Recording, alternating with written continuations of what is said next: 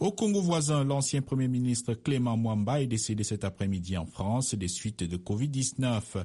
Monsieur Mwamba, qui était vacciné contre le coronavirus, avait été évacué d'urgence à Paris après des complications de l'infection à Covid-19. Il a été Premier ministre du président Denis Sassou Nguesso d'avril 2016 à avril 2021.